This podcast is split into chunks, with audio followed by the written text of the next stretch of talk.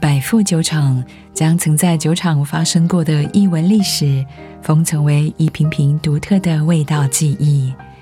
每一瓶故事系列各自承载了过去酒厂里的奇人、异闻、妙事，并透过一瓶瓶威士忌保留与后世。在品茗的同时，不妨也试着品味百富酒厂里曾发生的浪漫。这次百富一心一意说来听听，要为各位带来的是关于诱惑的译文。酒厂匠人因为这个故事受到启发，借由百富故事系列《寻犬密令四十二年》这支酒，重现了每天都在百富酒厂的工人也难以抵抗的诱惑。这个故事是这样开始的：六十多年前，在一个白雪的下午。铜匠丹尼斯独自一人在酒厂里。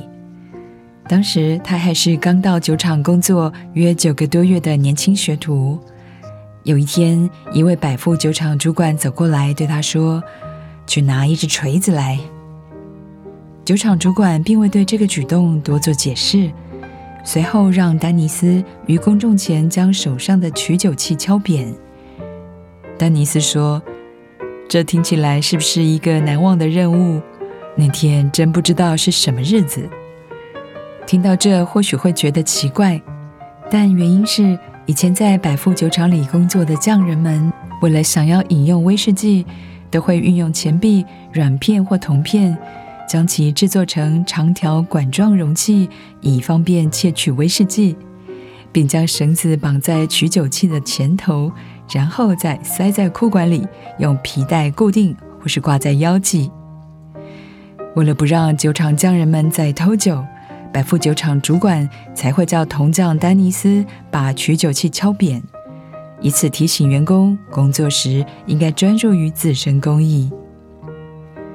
因为取酒器体积小巧，匠人们都会将它放置在身上，就像犬科动物一样被牵在身旁走路。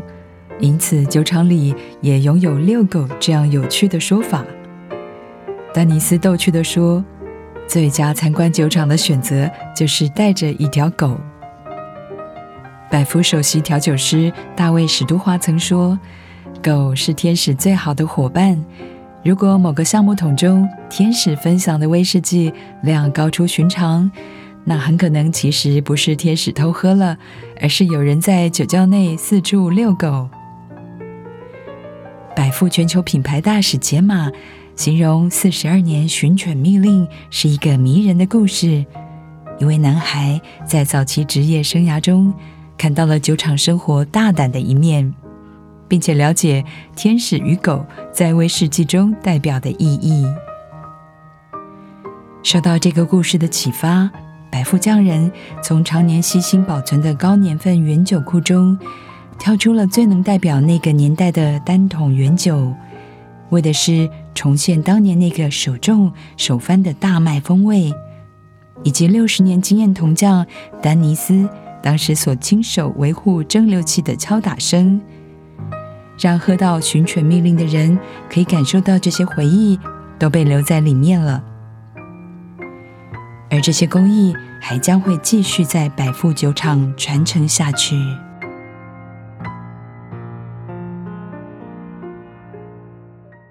大家好，我是百富的品牌大使 Daniel。讲到四十二年寻犬密令，就得聊到铜匠丹尼斯，他本人就是百富酒厂的活历史。一九五八年，丹尼斯才十七岁，他以学徒的身份开始在百富酒厂的工作，到如今已经在酒厂服务了六十二年了。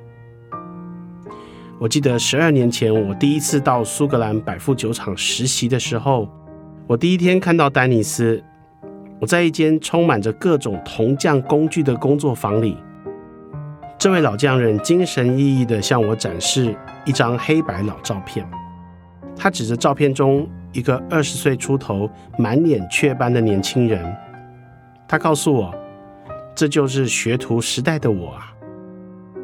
接着他又说道。照片中旁边一个高大的工匠，是他当年又敬又畏的师傅。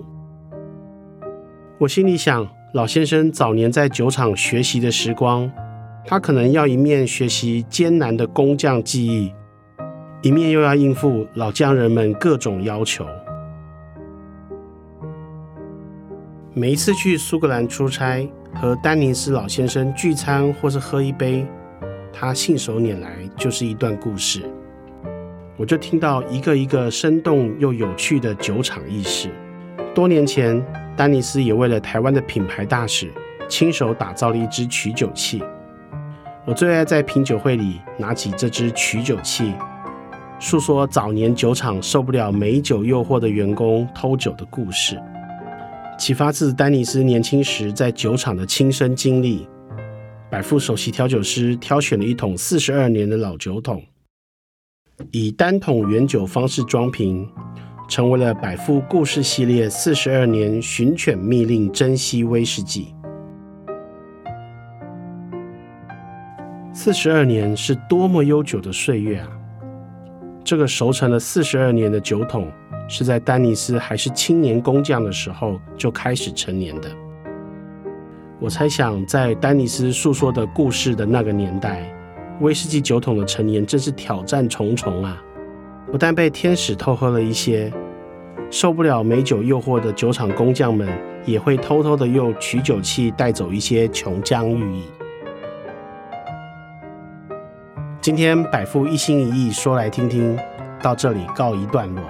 下一个篇章也将为大家带来真实发生在酒厂里的精彩故事。我们下回见喽。